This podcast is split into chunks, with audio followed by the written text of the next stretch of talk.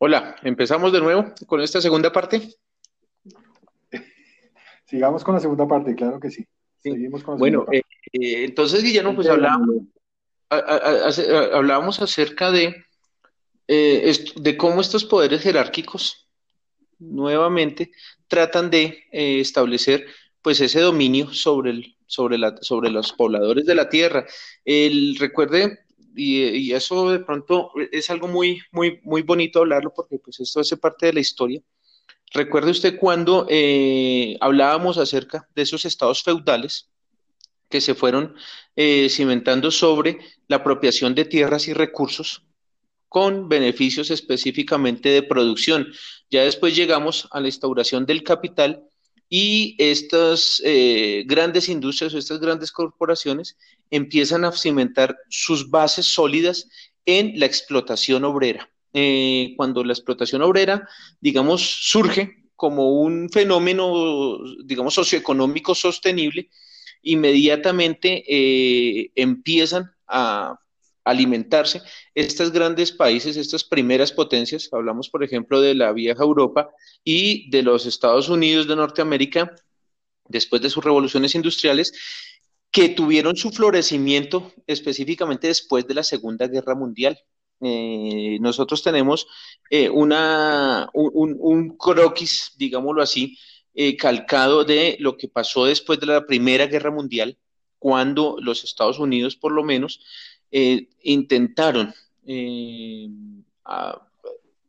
digamos, arrastrar consigo una idea de crecimiento y de prosperidad en contraste con el, derrota, el, derrotamiento de Europa de la, Primera Guerra y cómo la enfermedad en ese tiempo de la peste, la peste española, la gripa española, los, los minimizó, les hizo tanto daño que, eh, digamos, después de unos años, sorpresivamente, en el año 1929, con el tema, eh, con ese asunto que se conoce como el crack económico, cuando los Estados Unidos empezaron a soltar dinero circulante a los habitantes norteamericanos para que compraran y adquirieran propiedades, para que mostraran el esplendor norteamericano y que ellos no estaban vencidos por ningún tipo de eh, conflicto bélico y que eran los que mejor habían quedado parados pero desafortunadamente no contaban con ese alemán que,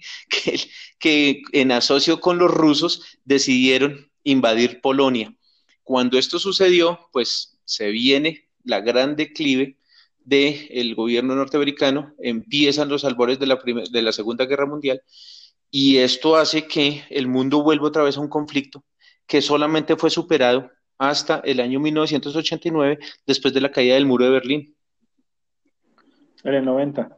Sí, exacto. Entonces, en el sí, entonces, y ahí en esos años es cuando conocemos por fin las virtudes y la hermosura que es ese neoliberalismo. no sé sí, el nuevo, sí, entonces, paradigma de Exacto, entonces no sé si usted se acuerde que ese, ese neoliberalismo nos tocó a nosotros con la época de, Gaviria, veníamos nosotros llorando la muerte de Galán y recibimos a este gran liberal que fue... Eh, a ese cafre homosexual, este es un punto eh, importante que, que, hablemos porque, Leo, yo creo que es importante, sí, suena, suena feo y de pronto eh, algunas personas nos tildarán de, segregadores o de, como está de moda el tema de todo lo correcto, correctamente político, correctamente políticamente hablando, y el tema de los géneros, pero no, eh, eh, para que los futuros, para que en el futuro los muchachos, la gente escuche la realidad, porque yo leía y, y siempre soy de la teoría de que la historia la escribe, la historia se escribe muy, muy fácil, la escriben los ganadores, pero eh, eh, la verdadera historia es recordar la realidad. La, la verdadera la, historia es recordar. Sí, la verdadera historia la hacen los que se quedan atrás. Exacto. Sí, entonces sí, recuerde que en la época de Gaviria, este, este gran hombre, este prócer, nos instauró, no sé si usted se acuerde de la época de las barcazas y cómo este tipazo nos cambió la hora, nos, puso, o sea, eh, creo yo que ese es el punto, digamos, eh, volvemos a ese tema de lo que usted hablaba, de cómo estos hombres del poder han hecho y deshecho como nosotros como sociedad, cómo se han acostumbrado a pasar por encima incluso de nuestras libertades y a concedernos en cierta medida como un favor todas esas eh, específicas ideas de progreso, cuando en realidad lo que nos están entregando es eh, desperdicios de eh, problemas o programas. Basura y golpes es lo que nos dan y, lo, tremendo es que la gente lo agradece. Y sí, sí, manipulándonos siempre, esa clase política dirigente manipulándonos y con eufemismos, ¿no? Cuando la, la hora Gaviria, que el desgraciado dijo que, era para aprovechar más las horas del día. ¿Se acuerda que nos tocaba estudiar al colegio de, eh, antes de madrugada, en la noche? Sí, claro. Y acuérdese, acuérdese, usted que, eh, que en, esa época, pues eh, nos cortaban la luz. no sé si usted lo acuerda, cortaban la luz a las 5 de la tarde hasta aproximadamente las 7, 8 de la noche, porque, pues obviamente, el guavio se lo habían robado y no había un sistema hidroeléctrico para poder sustentar la energía de la capital y pues prácticamente de todo el país. Entonces, bueno, pero, pero bueno, eso, eso ya es, esto es importante que yo lo repito porque quiero que esto sea un punto de inflexión en eso. La historia no es lo que está escrita, la historia es lo que recordamos, los que la vivimos. Sí, los que la vivimos, yo me acuerdo, eh, eh, eh, poniéndolo en términos como presentes para que la juventud sepan el grado de contaminación tan grave que hubo en Bogotá, en Colombia, porque se acuerda, Leo, se acuerda usted, Leo, que la gente empezó a comprar esa, esa, esa planta eléctrica que contaminaba como un diablo, eso era como un motor ahí de carro encendido, todas las calles con ese, ruido, con ese humo, para poder generar luz para, para las casas, para los negocios. Sí, sí, sí. Las caperuzas, ¿recuerda usted esas caperuzas Coleman traídas las Coleman, Estados Unidos? Nah, en la casa tuvimos Coleman, tuvimos eso era a gas, eso había que bombearlo como 100 veces para que prendiera la y, la, y la, y la bombilla era una tela. Era una tela, sí, la caperuza, sí, no, no, no, una, eh, sí, ¿qué, ¿qué, recuerdos? Póngale cuidado, Guillermo, que entonces, pues volviendo al cuento, resulta que este neoliberalismo llegó tan agresivo que pues nosotros la verdad no estábamos preparados para él porque nosotros éramos realmente una sociedad proteccionista en ese tiempo, económicamente proteccionista, nosotros digamos que en ese tiempo todavía se cuidaba a la empresa nacional, a la industria nacional, no sé si usted se acuerde por ejemplo de empresas como Croydon, como Panam, o la Fábrica Nacional de Chocolates y entre otras, ¿no? Eh, digamos, eh, incluso el, el, la, la, esta automotriz, el, ¿cómo es? El, eh, la compañía colombiana automotriz, los, que, los que fabricaban o que traían los, las partes y ensamblaban aquí a Mazda. Ah, eh, la era, em, esta empresa era... Sí, la compañía colombiana automotriz. Sí, sí, sí. Sofasa Exacto, y, Sofasa y motores. Entonces, digamos que aquí se ensamblaban porque nosotros no conocíamos sino, pues obviamente a Mazda, no conocíamos sino a Renault y no conocíamos sino Chevrolet. Esas eran las marcas de automóviles de ese tiempo.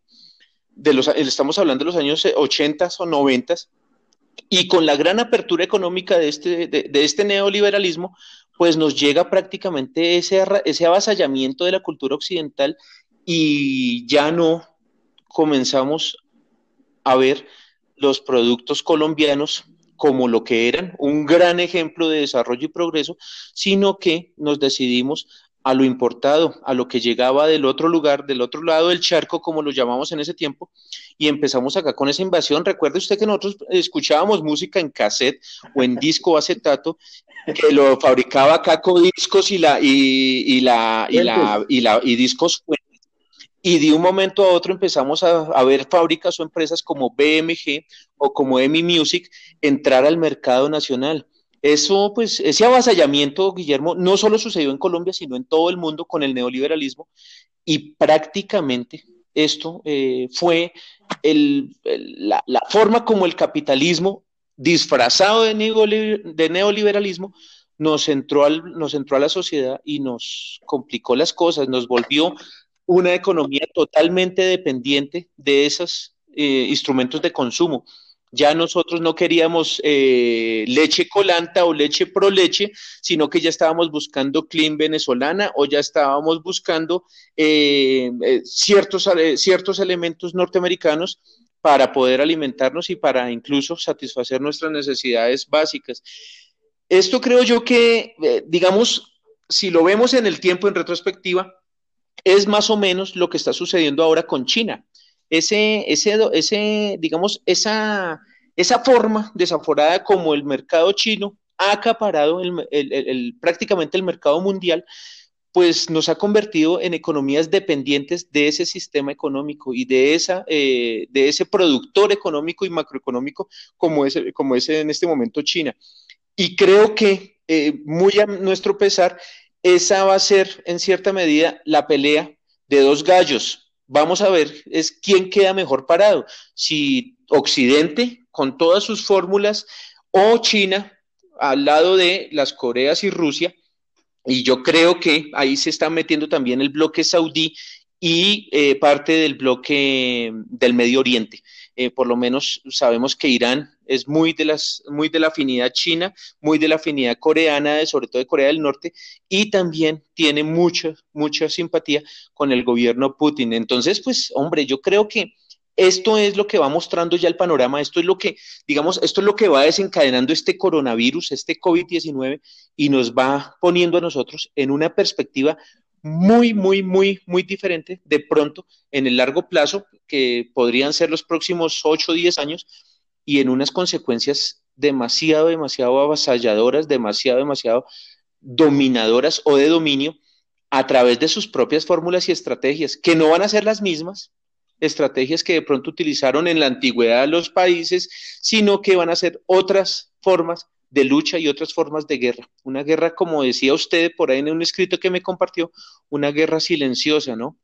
Sí, eso que usted acaba de decir es importante, lo del tema de los, de los, tiempos. En 8 o 10 años está pronosticado la ONU, eh, la ONU de hecho tiene un plan que se llama Plan 2030, 2030, que es implantar a partir de esa fecha como el nuevo orden mundial real, en donde todo se acomodará. Eso que usted acaba de decir es importantísimo porque esta ruptura, esta, esta disruptura, esto que ha pasado, es tan complejo y profundo que esta guerra lo que ha hecho es que eh, divida tanto en lo que usted se refirió ahorita de, de, de, de, las sociedades y la economía que nosotros no vamos a poder alcanzar a China nunca. O sea, no estamos preparados ni tenemos los políticos ni la sociedad para eso. Y China, se, China lo que hizo fue que todo este tiempo se, se, se nutrió, guardó y se preparó para, para, para progresar, para tener tema tecnológico, porque sabían que la tecnología es, lo que va a mandar en el futuro y de, pues de hecho ya lo está haciendo. Entonces ni siquiera los americanos, porque los americanos enviaron tanta tecnología, tanta fábrica que los chinos pudieron desarrollar nueva tecnología y nuevo desarrollo. Entonces Occidente no va a alcanzar a China en estos 10 años. En estos 10 años China se va a adelantar otros 20 años. El desarrollo tecnológico como está planteado hoy en día los avances son, son, son, eh, son eh, exponenciales. Lo que hace 50 años eh, hicimos, hoy en día lo hacemos en uno o en dos años. Entonces, en 10 años la tecnología habrá avanzado 20, 30, 50 años más. Y nuestros países latinoamericanos nunca van a poder alcanzar eso. Entonces, vamos a seguir siendo países de, de, extracción de materiales. simplemente vamos a suministrarles materiales, mano de obra no, ni siquiera mano de obra, porque China e India tienen una mano de obra mundial. Eh, simplemente vamos a hacer es de países de, de, de, lo que tenemos, carbón, petróleo, agua. Sí, yo creo que en ese, en ese contexto, eh, los países periféricos, que es, prácticamente todo el hemisferio sur del planeta, va a ser la despensa de, va a ser la despensa del norte.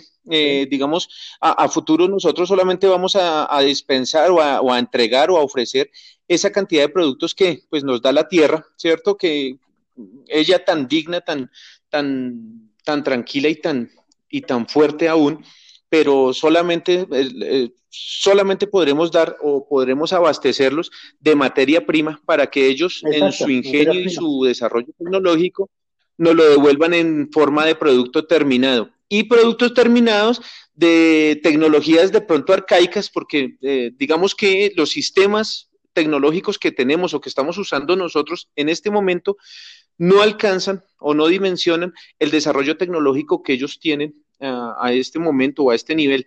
De hecho, creo yo, Guillermo, que eh, eh, pues de pronto volviendo un poco al tema de la, de, de, la forma como los países eh, tomaron las medidas de excepción, creo que uno de los países que mejor le fue, o digamos que mejor hizo la tarea, fue específicamente China, ¿no? Y Alemania. Claro, claro.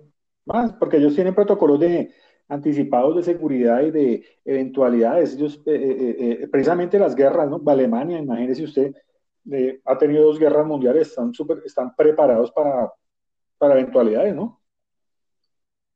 Exactamente, entonces digamos que, y China por lo menos con los controles a través de, lo, a, través de los usos reales de la tecnología, porque nosotros acá la verdad no tenemos, los celulares prácticamente nos sirven para, para cosas más didácticas o más cosméticas que incluso Exacto, sí, para, eh, que, para cosas realmente informativas o por lo menos de uso social. Eh, ellos, eh, tengo entendido que cuando sienten una presencia de un contagio o de alguna amenaza, pues inmediatamente replican esta información a una base central de datos y le, digamos que los controles o las fuerzas de control acuden inmediatamente al sitio y puntúan esa actitud como una actitud positiva que le puede dar a usted beneficios fiscales o tributarios a futuro. Entonces, pues hombre, digamos que eh, es en cierta medida una forma de eh, revisar nuevamente cómo estamos trabajando nosotros, cómo estamos produciendo nosotros y en qué medida nosotros como país subdesarrollado que somos, pues como dicen por ahí, en crecimiento, que yo creo que ese crecimiento se nos, nos va a dejar enanos. Eh, no, eh, eh, hace, hace seis meses, hace poco los Estados Unidos nos catalogaron como país en, o sea, en vía de no desarrollo, o sea, no, no, ya no somos país de en vía de desarrollo, ahora somos no, en no vía de desarrollo. En no de desarrollo, sí, exacto. Entonces, ahora lo llaman crecimiento. Entonces, digamos que esa, esa, esa forma como nos van a percibir los, los otros países, pues simplemente nos van a dejar a una deriva, aislados, ahora sí, pero de otro modo, ¿no? Este va a ser un aislamiento. Sí, sí, es importante hablar de sí, es un porque la gente debe conocer que no hablamos mal del país por hablar, eh, eh, eh, hay que saber la realidad, hay que ser, hay que ser extremadamente crudos ah, con la realidad porque partiendo de la realidad podemos determinar las soluciones y, el futuro y analizar el pasado muy bien porque el, que, aquel que no conoce su pasado no, no, no conforma bien su futuro. Entonces es importante porque tenemos ese problema los colombianos que acá eh, eh, pensamos que piensa la gente que hablar mal o, decir la realidad es algo malo, que es algo vetado, que es algo prohibido. Sí, no, y es que, y es que Guillermo, no es, no, es fácil por lo menos uno eh, tampoco ah, sentarse a hablar, sobre todo carreta, como, como, como puede resultar ser esto un ejercicio de, de dos locos que empiezan a hablar cosas sobre muchas vainas pero es que no es, no es fácil, en cierta medida, em, entender cómo un gobierno, enfrentando una crisis de estas, como el gobierno colombiano, y aún en su forma descarada de ser, siguen robando por lo menos las ayudas, siguen metiéndole mano al público, por lo menos el día de hoy eh, se enteró usted de la noticia que compraron unas camionetas de escolta eh, sin sentido, 93 mil millones de pesos invertidos en esto, y pues simplemente cuando ellos ven que las cosas no están funcionando, pues inmediatamente reforma tributaria o reforma a la justicia o reforma al, agro o reforma, reforma, y nos la hemos pasado de reformas en reformas, en reformas, en reformas, que no han fructificado en absolutamente nada. De hecho, creo yo que ni siquiera la tal paz de Santos ha sido realmente un rédito de ningún, del, mismo gobierno Santos, que pues tanto lo aplauden, pero que ha sido realmente un engaño porque realmente aquí ese conflicto armado sigue existiendo, esos reductos de la guerrilla y de los paramilitares se convirtieron ahora en fuerzas armadas para el narcotráfico y son prácticamente dominadores de todas esas zonas periféricas del mismo país. Entonces, y, una, cosa, una cosa importante, aquí no va a haber paz hasta que no, hasta que no deje de haber hambre. eso, mire, Leo, eso de que eh, eh, poner esas etiquetas de guerrilla, FARC, de paramilitares, ELN, no, eso, hasta que no deje de haber hambre en Colombia no va a haber paz, hombre. Ese tema es complejo. Y mm, con respecto a eso que estábamos hablando de la corrupción, eh, sí, vi la noticia y vi otra que me fue la mata de, o sea, la tapa de las ironías. Eh, eh, compramos como 200 mil pruebas de COVID y resultaron ser falsas. Pero eso ahí tiene, tiene un trasfondo. Yo creo que no es que sean falsas, yo creo que hay algo ahí, hay una mano ahí negra. sí, yo, creo, que aquí sabemos lo que compramos, el colombiano no es bobo, el colombiano es muy, Sí, yo creo que yo creo que sí. Eh, entonces, digamos que uno mira ese tipo de cosas, o uno, o uno escucha, o ve, o entiende ese tipo de cosas, y pues difícilmente se puede uno comparar con algún país. Mire que eh, hay una frase, yo que día le escuchaba al senador, al ex senador Robledo, este, decía algo así que a veces que la clase política colombiana no es, o sea, ni siquiera es, es em, ¿cómo se llama eso? Ni siquiera sabe soñar, ¿no? Eh, nosotros soñamos con ser Chile o soñamos con ser, eh, con ser Brasil, en vez de decir, bueno, yo quiero, yo sueño con ser Alemania, o sueño con ser Italia, o sueño con ser un Noruega, pero no, o sea, soñar uno con ser, por ejemplo, Ecuador, e, eso no es, eso no es, eso no es de un gobierno serio, Guillermo, y de ningún tipo de gobierno real. Y, y, yo, bueno, sí, eh, eh, eh, analizaba también, y, bueno, he leído el tema y he escuchado, se reafirma el tema de la sociedad, es, o sea, los políticos es el reflejo de la sociedad. ¿Cómo es posible que seamos tan, tan, que, que, aceptemos eso, hombre, que se acepte la corrupción como algo normal, como un paisaje en Colombia, como que, como que nos acostumbraron tanto a esto, como que está en el ADN de que criticamos la corrupción, pero somos corruptos, o sea, de, pequeños. es este, se, inculca este colombiano a ser corrupto, a ser tramposo. Vive Colombia, viaja por ella, Guillermo.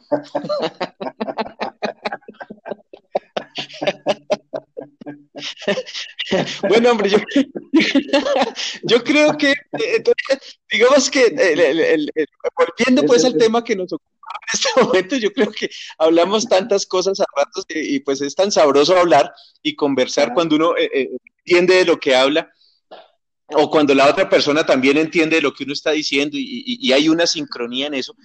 Entonces, eh, estos, estos cambios que nos sugiere la pandemia o esto, esta, esta nueva estructura social, este, este precedente o este origen, pues nos da simplemente para pensar o replantearlo Claro, eh, y, yo, creo que esto también, esto también, la gente siempre sataniza y, malifica todo.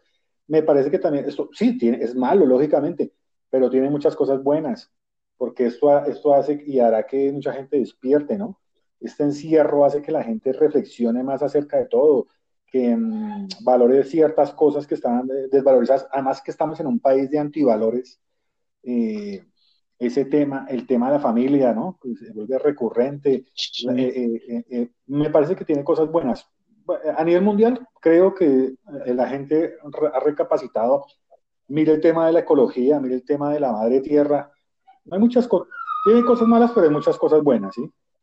Sí, entiende yo uno. Yo soy fatalista y soy negativo en, ciertas, en muchas cosas, pero veo y hay que, hay que mostrarle a la juventud que esto que esto es un punto de ruptura para mejorar.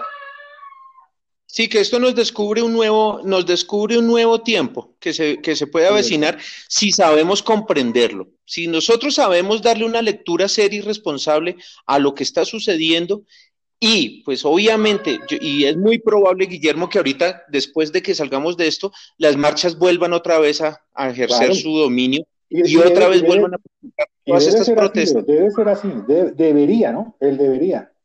Sí, claro, yo no creo que estos muchachos salgan con la idea de, agachar la cabeza. Yo, la verdad, tengo mucha fe en que estos muchachos tienen una perspectiva muy diferente. Lo que pasa es que nosotros de pronto no nos habíamos enterado de qué es lo que ellos quieren o de lo que ellos querían y ellos ya lo han ido descubriendo a través de sus nuevas dinámicas de educación, sus nuevas eh, dinámicas de conocimiento. Claro, hay excepciones, hay muchachos que de pronto están o siguen de pronto ahí estancados en un tema estético. Eh, recuerda usted, por ejemplo, a, ese filósofo Soren Kierkegaard que nos hablaba de los estadios del hombre, nos hablaba acerca del estado ético, el estético y el religioso, ¿no? Entonces, yo creo que hay muchos muchachos que todavía están en ese punto estético donde, donde pues todavía piensan en banalidades y cosas superfluas, pero están adentrándose en un punto ético muy tempranamente y esto, sinceramente, va a ser una, una o sea, siento yo que tienen una gran responsabilidad con el medio ambiente, tienen una gran responsabilidad con su sociedad y tienen una gran responsabilidad con su forma de cómo quieren vivir su vida. Y esto eh, creo yo que es el valor especial que tiene esta generación, Guillermo. Sí, ese, ese, valor ético les llega rápido porque la vida de los jóvenes y la vida actual de este mundo moderno es, rápido. Eh, van a madurar muy rápido. Algunos maduran biche, pero la madurez, eh, como usted lo la, la estética la tienen muy, muy, muy, muy jóvenes, muy pelados, entonces lo ético les llega más rápido de lo que nos llegaba a nosotros. Y sí, y, eh, eh, los pelados tienen otra conciencia, otra, otro, otro, el mundo tiene otra vibración hoy en día, tiene otro, otro, otro, otro nivel de, de ser. Como lo llaman ellos, otro flow. Otro flow, tiene más flow. Sí, pero entonces digamos que e, esa forma, esa sensación como ellos se toman la vida, que es más tranquila, más pausada, pero en mi opinión mucho más pensada, eh, en, el sentido crítico, o sea, son muy responsables, creo yo, con esa, con esa decisión o con esas decisiones que van tomando. Es cierto que ellos ahorita, pues, esto no lo tenía nadie previsto, como, como ya lo habíamos dicho de pronto en la introducción, nadie sabía que esto iba a suceder, de pronto esperábamos que esto se presentara por allá unos 5, 8 o 10 años más. De hecho, había gente más optimista que decía, yo no quiero ver este mundo, pero yo creo que nos tocó, nos, tocó vivirlo a nosotros, a nosotros nos tocó este momento que es muy importante en la historia. Estamos sentados en un gran episodio de la historia y es muy importante que lo comprendamos así y creo que ellos sí lo comprenden de ese modo y es muy importante que eh, se, se sintonicen con ese momento histórico para que de este instante empiecen a salir o a fluir otras formas de ver la existencia y otras formas de comprender el mañana, ¿no? Claro que sí. Eh, mm, sí. Eh, bueno, como todo no es, eh, todo no son problemas, podemos teorizar acerca de, en parte de, soluciones y de perspectivas a futuro, ¿no, Leo? De, sí, claro. también de ser, de ser los mayores, los padres ya de esta nueva generación es apoyarlos y guiarlos, ¿no? y también yo creo que hay, mucha memoria genética. Yo creo que los muchachos de en día son muy avanzados porque de una u otra forma eh, eh, nosotros le hemos heredado genéticamente muchas cosas que han pasado, ¿no? Y, y, nosotros, nuestra generación, no sé, usted me corrige, usted me dirá, me complementa así. No, esta generación de nosotros en especial, yo no sé si la de nuestros padres, sí, eh, han, han, vivido cambios excepcionales en la historia del mundo, Leo. O sea, hemos pasado de, Mm, ¿qué le digo? O sea, desde la, de 1900 acá, em, esta, esta, generación, estas dos generaciones han vivido cosas extraordinarias, o sea, de las cosas más grandes que ha habido en la humanidad. O sea, eh, eh, de la veladora al celular, a los satélites. Eh, hemos, hemos vivido y hemos sobrevivido a todas las catástrofes inventadas en, por el quien quiera donde sea, los, los mayas, Nostradamus, los satélites, los extraterrestres, bueno, eh, eh, eh, somos sobrevivientes. Sí, digamos que yo tengo una teoría sobre eso, Guillermo, y es que nosotros, por lo menos esta generación de nosotros, hace parte de una gran, de una, de un momento muy interesante del siglo XX, que fueron prácticamente los ochentas y los noventas, ¿cierto? Y desde los 70, 70, 80 y 90 fueron muy importantes, muy influyentes en la cultura y en la nueva forma de apreciar la cultura. Y, ya llevamos 20 años de este nuevo siglo, de este siglo XXI, que no en vano pues también nos trae todo ese avance del que usted habla, todas esas novedades, todas esas nuevas teorías y fuera de eso un acercamiento tan impresionante y tan, y tan inmediato, por decirlo de un modo, al mismo conocimiento a través de la Internet que pues nosotros cuando conocimos el Internet, pues eh, estábamos hablando de 2G, creo yo.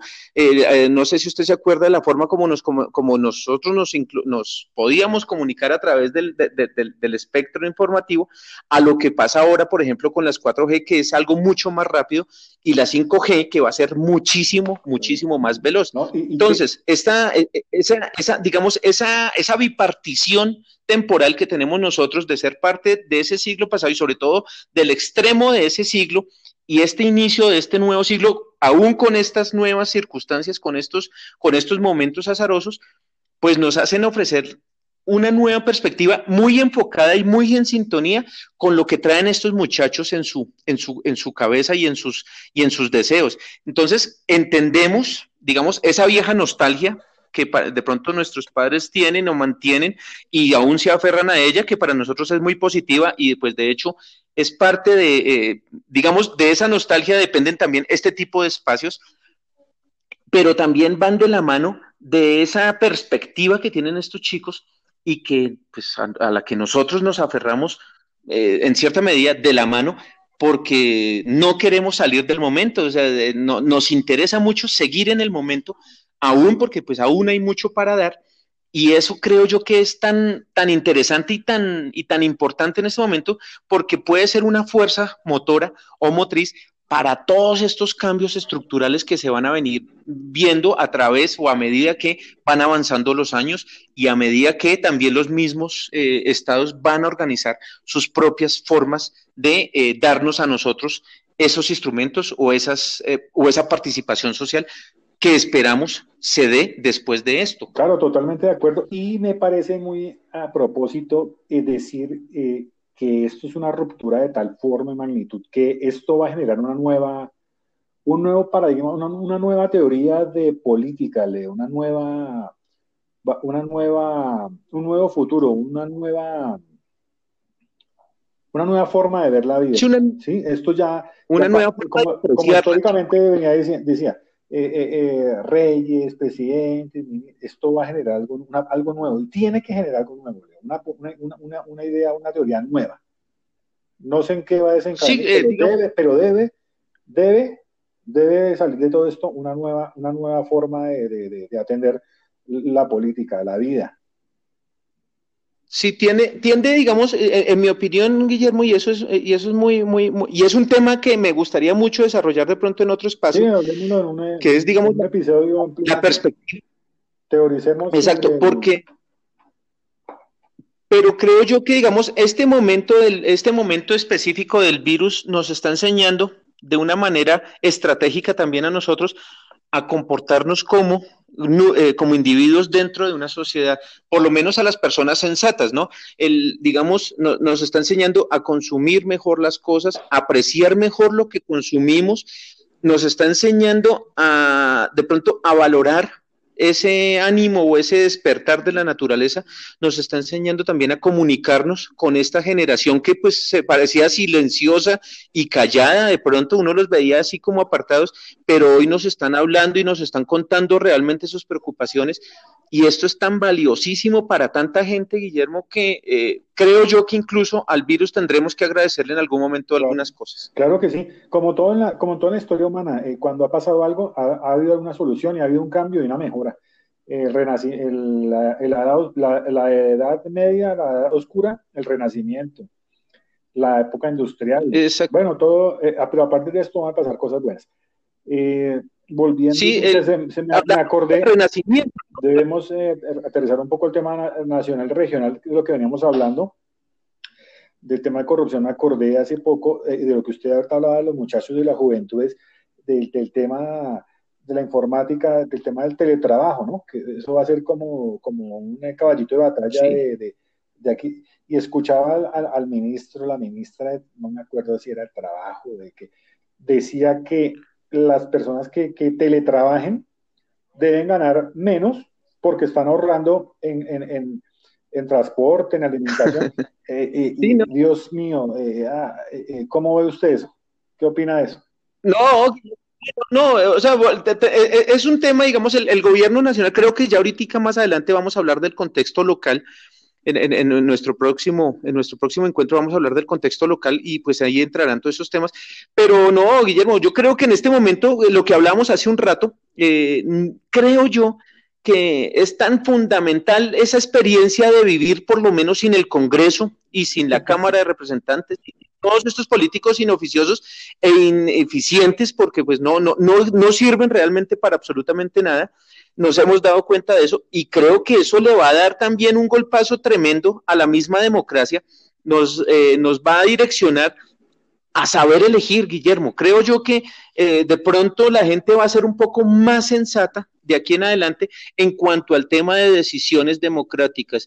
Y va a ser muy fundamental también esa, esa, esa manifestación social en contra radical y excesivamente radical en contra de la corrupción, en contra de la burocracia, en contra de todas estas manifestaciones, eh, digamos, leguleyas, porque eh, eh, analiza uno que haya ministerios prácticamente gobernados por economistas o, abogados.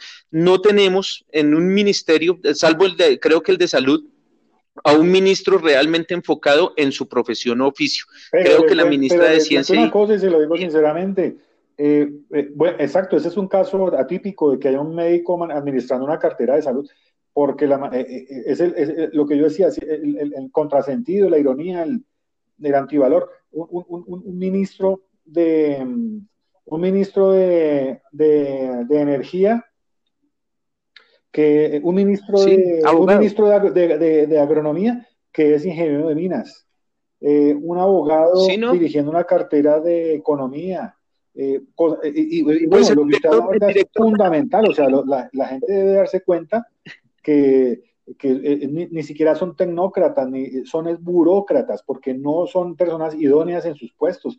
Todo eso que habló la, la, la, la vicepresidenta, el, el, el, ministro, la ministra, hablan, hablan cosas que, o sea, no saben de lo que están hablando, por Dios.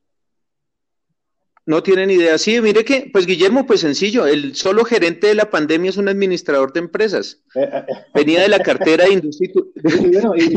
Y, venía de la cartera. Tiene un gerente de, de, del COVID. Así como. Sí, sí. o sea, hay, en Bogotá no hay metro y tenemos un gerente de metro, por Dios. Sí, no, pues imagínese, y lo tenemos desde hace años. Hace años, hace tiempo. Sí, eso, sí, ese no, ese no, ese, ese, Hablando un poco de ese tema y, extrapolando, eh, eh, en Argentina eh, pusieron el Ministerio de la Mujer y yo no, no sé, de pronto si llega a quedar, si de pronto si llegase a quedar Claudia López, no se le haga extraño que pongan el Ministerio de la Mujer. Y, sí, y yo, mire que nombre. Sí, sí, sí. No, no, no. sí.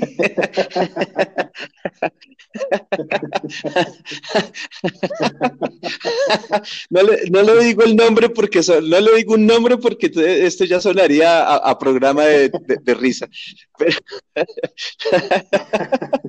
bueno, Guillermo, cerrando un poco el tema, cerrando la, cerrando esta discusión y, digamos que eh, obviamente pues agradeciendo el, rato y, la, y, todo esto, porque pues, como le decía yo, es más interesante hacerlo así, salen más cosas. es, mucho más ese diálogo, eh, eh, precisamente complementando, contradiciendo, aportando, es, lo enriquecedor. Y ojalá que este, este, este es el ejercicio eh, primordial, el, que, con el que comenzamos, pero vamos a ir agrandando, vamos a ir agrandando la, la, la plantilla de, de aquí de locutores para que la gente no se canse con, con, con, nuestras voces y que haya más puntos de vista. Eh, a todos nuestros amigos nos perdonan eh, eh, un poco la improvisación, pero pues entiéndanos que estamos empezando en estas líneas de usar esos métodos tecnológicos de, de acercamiento hacia, hacia las masas hacia las masas, sí, y que es muy importante que, que lo logremos, que ojalá, digamos, esto llegue a más oídos y que mm, simplemente, pues, a través de sus comentarios nos digan qué tipo de cosas podemos mejorar, perfeccionar y trabajar, porque también, digamos, esto, esto es un trabajo en equipo y apelamos mucho en este espacio al trabajo en equipo, al, desarrollo, al desarrollo interdisciplinario de todos estos contenidos, porque no nos las sabemos todas, mm, es más, sabemos más bien poco pero pues queremos saber más. Exacto, y, y también eh, eh, eh, complementando un poco eso, queremos saber más y, somos ignorantes en muchos temas, y que, pero tenemos claridad y, transparencia en que queremos encontrar respuestas, ¿sí? a veces es más enriquecedor preguntar que responder. Y aquí lo que pretendemos es generar ese, esos, esa, esa, ambivalencia entre la respuesta y la pregunta, pero pero generar esas preguntas incómodas y, generar esas preguntas eh, eh, claves que, que, que, hacen el clic. Sí. Exacto, inquietar. Hacer como, un recuento, hacer como un recuento de nuestra, no, de, no sé, de, aquí un recuento de lo que hemos hablado y de, lo, de, lo, que vendrá a futuro y de este manifiesto que, que tenemos pensado con estos amigos escondidos de, que están detrás de bastidores de, José, de Edgar, de Xavi, de varios amigos, sus amigos. De los Felipe. de Felipe. Sí, entonces, pues Guillermo, no, simplemente eh, empezamos con el tema del precedente, digamos, de, cómo de pronto para nosotros funcionó o ha funcionado, el, digamos, inicialmente hablamos de las marchas, ya después eh, empezamos a eh, establecer una relación entre ese asunto de las marchas y las protestas sociales que se venían viendo antes de la crisis pandémica y la forma como de un momento a otro pues aparece esta pandemia, nos envían aislamiento prácticamente a una gran parte de la población mundial y eh, desde ese punto de vista o desde, esa, desde ese momento eh, empezamos a eh, percibir una cantidad de malestares y una cantidad de situaciones em, que, que, digamos, rayan en lo, en, lo, en, lo, en lo inédito o en lo, o en lo impúdico, en el sentido de la corrupción del gobierno, en sentido de, de cómo algunos países, aún en, este, en, esta coyuntura, tratan de afinar su puntería para, para lanzar esas pequeñas, em, esas pequeñas balas traviesas que muy seguramente van a calar en un nuevo orden estructural y, global de geopolítico y geoeconómico.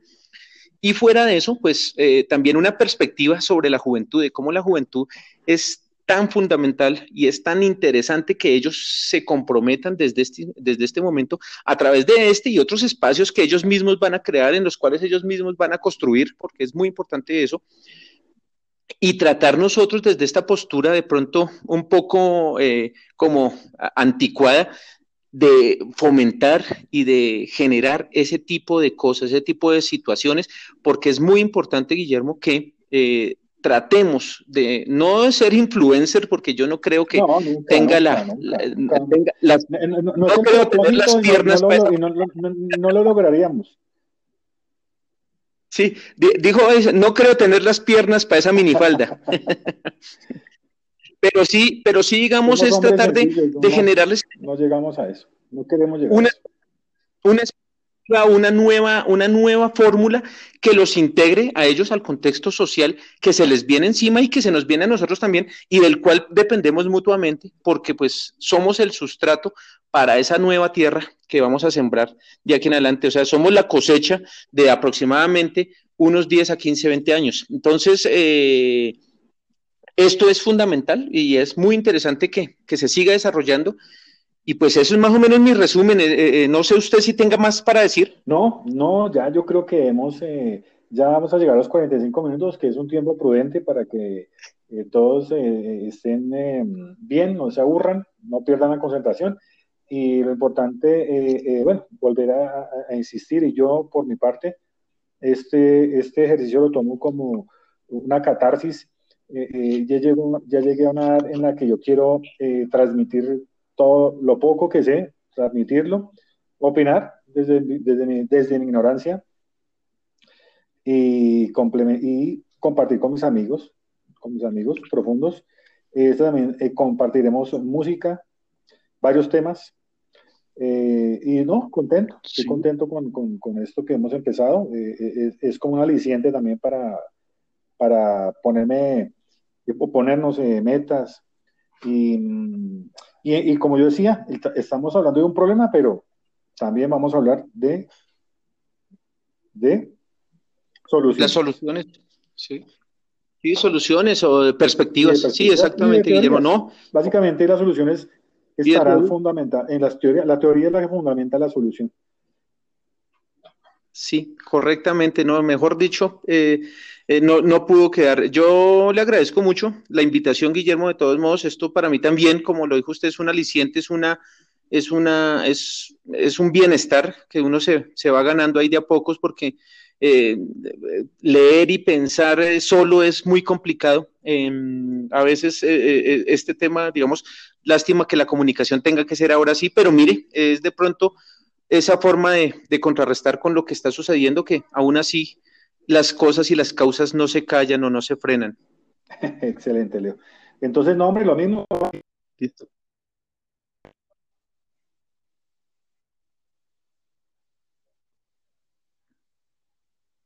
Eh, bueno, bueno. Yo, ¿me escucha? Sí. No, se me fue la onda. Se fue la onda. No, Guillermo, yo creo que frenamos aquí, está bien, hermano.